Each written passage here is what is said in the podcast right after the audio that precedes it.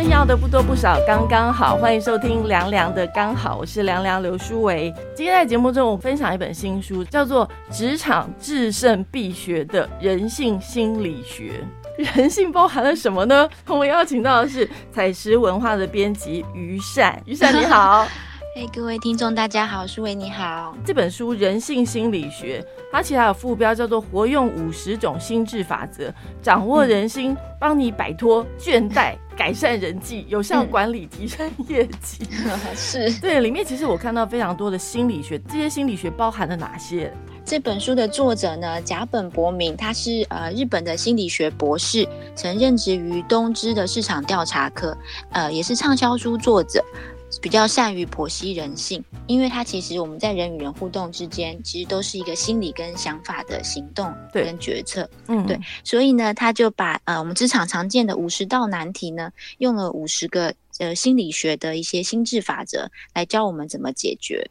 那它是分成了呃激励啊、考核、人际、领导、行销，这是我们最常见到的五大的职场情境，列出了五十个我们常常会想要提问的一些问题，然后告诉我们，哎，怎么运用心理学去做一些呃判断或是解决。今天我们聊的主题是跟职场的人性心理学有关，所以我做了几个问卷，包括说职场中遇到不爽的事，还有想离职的原因。后来我得到的答案就是有人回馈给我的意见，他们说他们觉得职场中遇到最不爽的事，有人写说背黑锅啊，然后有人写说遇到一堆客户无理的要求，还有人认为是老板的偏见让他觉得很不爽。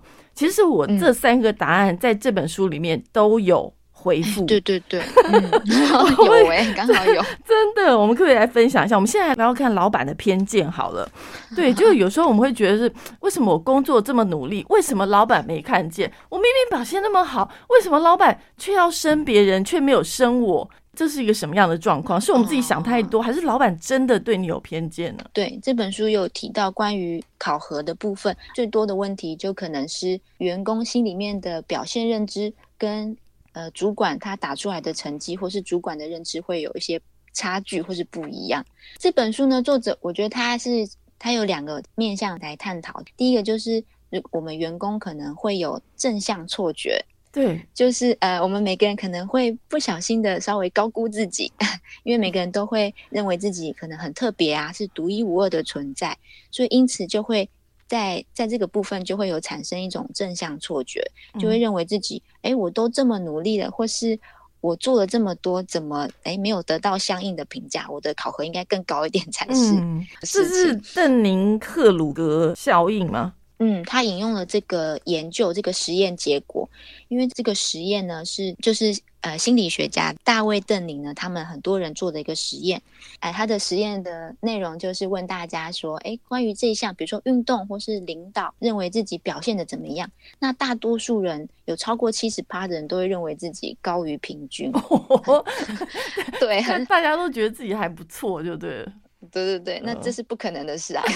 七十八，可是这该怎么说呢？有时候我们应该对自己要有自信一点啊。对，但是要有，也是要有充分的自我认知，因为每个人都至少会有擅长跟不擅长的嘛。对对。那所以可能在我们自己员工方面呢，就会有一些人。自己认知或是啊产生一些正向错觉，嗯，所以才会觉得说，哎，怎么我的表现都没有得到应有的评价？怎么解决？就是我刚刚提到的，在自我认知方面呢，要再多一些，就是比较知道自己优点或缺点或擅长或不擅长的地方，嗯，这样可以改善一下这个。你会觉得啊，怎么都不不平。不不平等啊，不公平这样子。对我看到这一章的时候，还特别有感觉，因为其实有时候你会觉得，呃，即便我们是一个比较呃谦虚，内心当中还是会有点说，为什么呢？Why？为什么 老板的评估到底是什么？看到这篇倒是给我们另外一个思考方式，是不是我们真的有一点点正向错觉？而且他提到说。能力差的人自觉能力也差。这个这个提醒大家，其实有时候一些人的状况，说可能自我感觉特别的良好，这个部分是提到的一个正向错觉。我觉得在这本书里面提供给大家一个另外一个思考模式。刚刚另外就是还有人提到说，职场中遇到不爽的事情，那有人反映是背黑锅这件事情。对啊，书里面有提到是有关于背黑锅这件事吗？有 有类似的，我觉得就是为什么有些人会抢功 哦，就明明。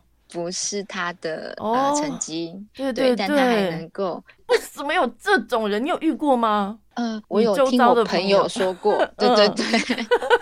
嗯，他可能会觉得，哎，这个业绩都是他带来的，嗯，但是没有他就不会有这么好的成绩。这个还蛮常听到的。对啊，朋友们心里都会觉得说，哎，好像其实你也没做什么。哎，可是老板就真的相信了吗？对，有时候老板就相信了。如果在公司当中哦遇到这样的一个人，那该怎么办？哦，作者是先分析了这种人的他的心态，他是为什么会形成？他是说因为。他是由于自立偏误，有些人他就会很自然的把功劳归给自己，失败归于他人，因为这是一种，其实这也是正常的心理倾向。但是就是有些人会特别严重，嗯，就是严重的自立偏误，他会认为啊，所有的成果都是顺利的时候，应该都是自己的功劳，嗯，那有遇到什么挫折，他第一个会先反省别人，他不会去自省。嗯，那所以这个严重一点呢，就会让他觉得，哎，这个功劳啊，或是业绩，其实都是因为我的关系。嗯，其实作者是说，像这样子的人，他其实也是下意识的反应，他可能本人也没有发现。因为他的思考或是认知的这种惯性，对，就是这样子。对，有 些人就真的这样，他也不是故意，他就是这样的人，所以才会看起来他好像很很很敢讲，很厚厚脸皮。真的，所以遇到这种智力偏误这种人，就我们的功劳常会被抢，我们该如何保护自己呢？啊，作者提供一些方法，比如说，呃，我们可以留下一些书信往来的一些沟通的证据，嗯，就是。证明说，哎，这个是你先联络的，或是是你先想出来的。嗯，然后第二个就是可能你可以口口头沟，就算口头沟通也可以再确认，就是用文书的方式。嗯，那第三个可能就是你在呃 email 往来的时候也可以。呃，习惯用副本的方式寄给相关的人，对，这个很重要。是 对，就是至少我们不要去害人家，也许我们被人家害掉，但至少我们要自保这件事情啊，也要对呀，对，自我保护也很重要。我不知道那个于善，你在你的工作生涯当中，呃，你有没有觉得老板是一件很重要的事？老板可能会影响到整个公司的士气，或是整个公司的那种氛围。我觉得老板跟主管还蛮重要的，超重要，也是决定工作快不快乐的原因之一吧。真的，刚刚说在我的 IG 上面的现实动态，我还要问到一个问题，就是想离职的原因。那个其中就有人回应说，主管跟 公司让人心寒。哦，对，这也是还蛮常听到的。对，这本书里面其实呢，如果今天收音机旁听到的是主管的话，它上面有给主管一些建议。我们在工作当中，其实主管怎么样去考核员工？我觉得，嗯，这个部分在书里面其实有提到所谓的成果主义或是平等主义等等。其实我觉得这个是老板必修的一堂课。哎，对啊，因为。真的是办公室的气氛啊，员工的士气跟主管其实有很大的关系。对，要怎么样可以提振工作士气呢？这本书里面呢讲到的成果主义、努力主义、平等主义这个部分，对，一般来说呢，可能就是取决于老板他要用呃哪一个为标准去评价员工。一般来说呢，目目前比较多的应该都是成果主义吧，就是只看结果这样子。那也许有些很很努力工作，但是一时没有好成绩表现的人，就可能会比较泄气，士气就会比较低落一点。其实这个作者他有提到说，我们在只看成果的之外呢，也要就是顾虑到，比如说像尊重需求啊，或是满足需求，也是要顾虑到呃，一般可能就是很努力工作，但是。一时没有成果的员工，对，就是让也不能只只看结果，也是要融合视情况而定。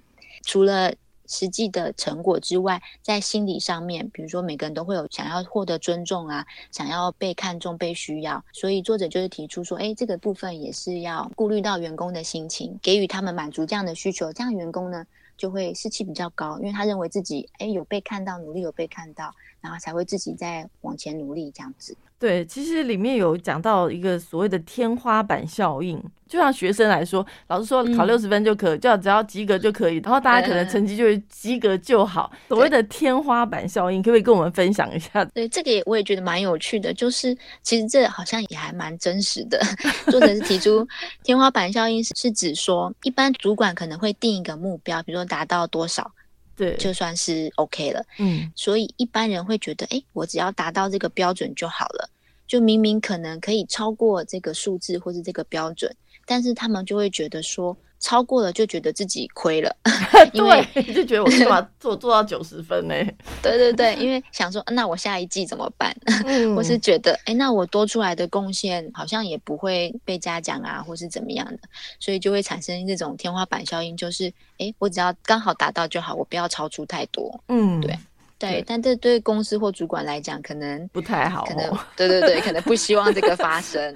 对，所以主管在这个要求考核，或者是对这个员工的激励。当主管这件事真的非常不容易，除了你 EQ 很重要，我觉得，嗯，怎么样对一个属下，你呃，有些人觉得公平，有些人觉得不公平，到底是要以成绩定生死，还是觉得要按照你的成长度？员工又这么多，你要怎么样去好好的安排安抚每个人，其实不容易。